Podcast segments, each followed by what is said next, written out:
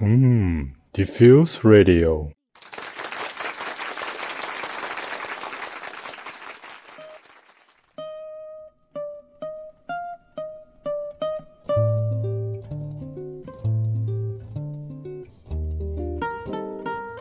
嘿哈喽，大家好，这里是漫反射电台，我是你们主播空瓶子。今天咱们油腻男讨论一个新的有趣话题啊，叫电车难题。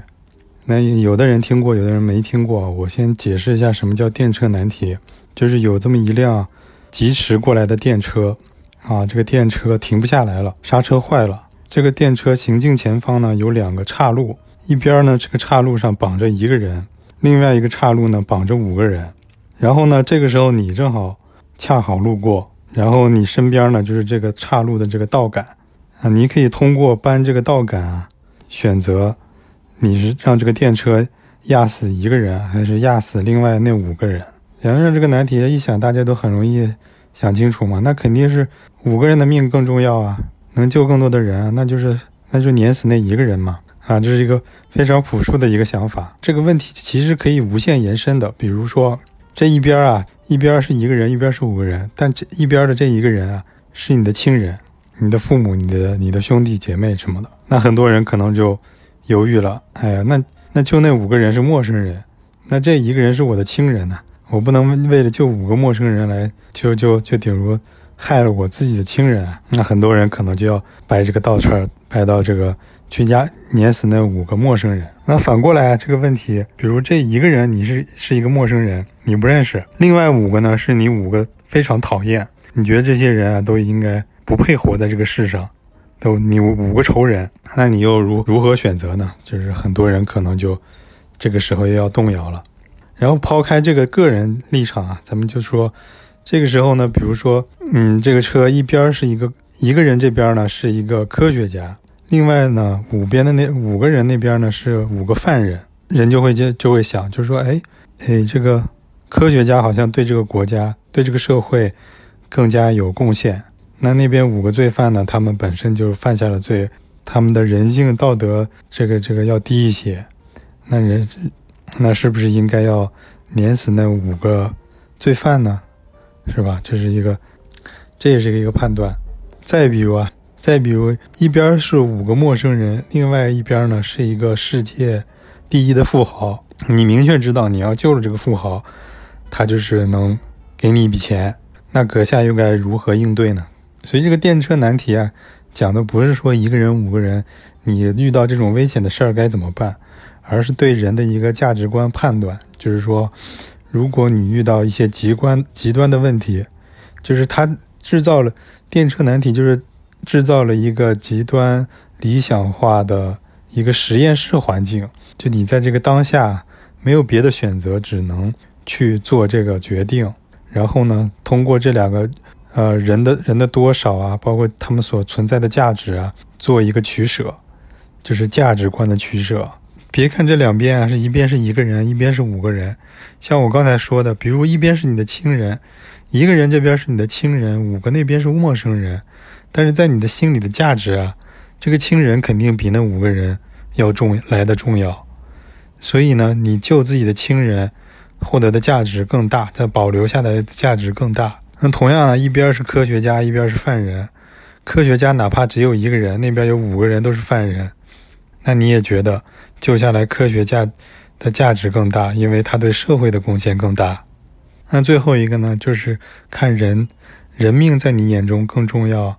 还是钱更重要。最最有钱的人要在事后会给你一笔钱，然后那如果你救另外那五个人呢，你什么也获得不了。但很多人会说钱不重要，人命更重要。啊，其实这种问题在网上每天都在发生。这种电车难题，男的更重要还是女的更重要？工作更重要还是生活更重要？是吧？钱更重要，爱情更重要，这两边都摆在一起。甚至以前亲戚问的喜欢爸爸还是喜欢妈妈，都都都是一种，都是一种电车难题式的问题。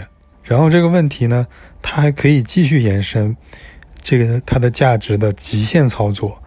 比如，就像我刚才举这个例子啊，一边是你的父母这一个人，另外一一边是五个陌生人，那现在换了，现在变成一百个陌生人，这一百条的人命跟你的亲人比起来，哪个更重要？如果一百个人都没办法动摇你的想法的话，那是一千个人呢，一万个人呢？这就又说到一种论调，叫君主论。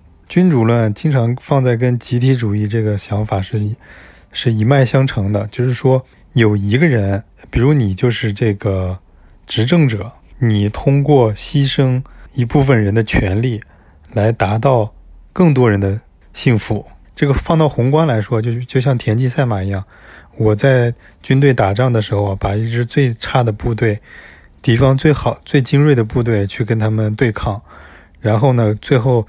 上等对他的中等，我的中等对他的下等，最后迎来了我整盘的获胜。但这个过程中啊，你牺牲了其中的一个部队，这在赛马里啊，他马不会死，这是合理的。但在如果是在打仗上呢，如果是在治理国家上呢，你牺牲一些小部分人的利益来获得整体的获胜，这是不是好的呢？就是这是一个在现在都没办法解决的问题。这个小部分人有的时候甚至肯定不是小部分人，是大部分人。比如说这个小部分，它不是一个人的比例，而是一个时间的比例。比如让当下的人都特别辛苦，让未来的自己的国家强大啊。就比如说你现在吃苦，获得以后很好的生活，呃，这种论调。还有一种可能性啊，就是说你现在做的这个决定，不一定百分之百能换来后面你想要的这个结果。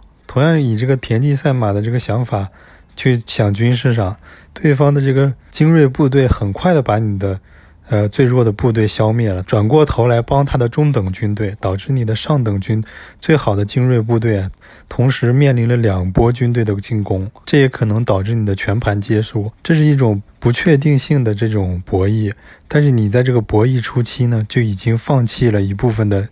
自己牺牲了一部分的利益，想要换取这个整体的共赢。正好说到了前段时间网上流行的这个红药丸与蓝药丸，就说马上要来一个大灾难，这世界上的人算上百分之百这些所所有的这些人，如果其中的人让你们选这个红药丸跟蓝药丸，选蓝药丸呢？如果选蓝药丸的人超过了百分之五十，那所有人都不会死。如果你选了红药丸的话呢？你百分之百不会死，但是如果没选红药丸的人就都会死，这就来来到一个价值判断。比如说，我不知道别人怎么选，我为了保全自己呢，我肯定选红药丸，我自己不死就行了，别人爱死不死。这个呢，其实这种想法呢，就是现代的自由主义，就是美国呀、欧美啊这些提提倡的自由主义，就是我保我自己。社会达尔文主义就是你们爱选不选，我保全我自己就行了，我自己决定我生生死的自由。然后选择蓝药丸呢，人呢就是相信大家都会选蓝药丸。如果选蓝药丸呢，没有超过百分之五十，那选蓝药丸的人就都会死，只留下选红药丸的人。那选蓝药丸的人呢，看起来就会有一定的风险，因为如果这个人数不够的话，自己就会面临死亡。但选蓝药丸的好处是什么？它就带来了所有人都活下来的最好结局。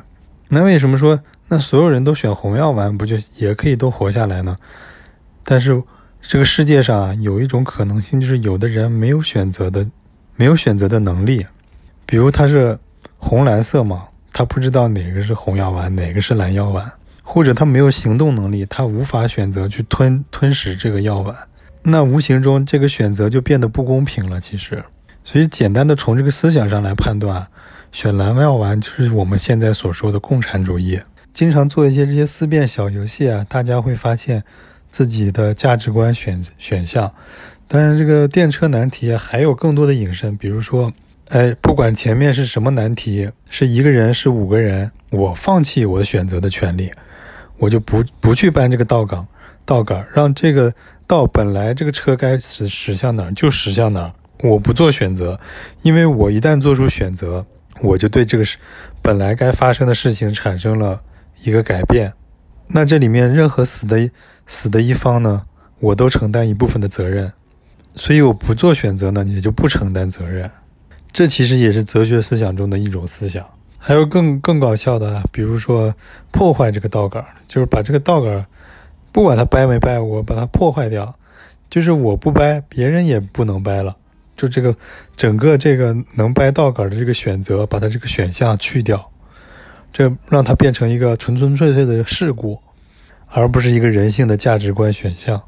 还有呢，就是这种牺牲主义的，我替代这六个无辜的人去死，因为我看到了这件事情就与我有关，于是呢，我可能把我的腿或者我的手脚，或者我整个人都伸进这个电车的轮子里面，让它卡死，让它导致无法前行。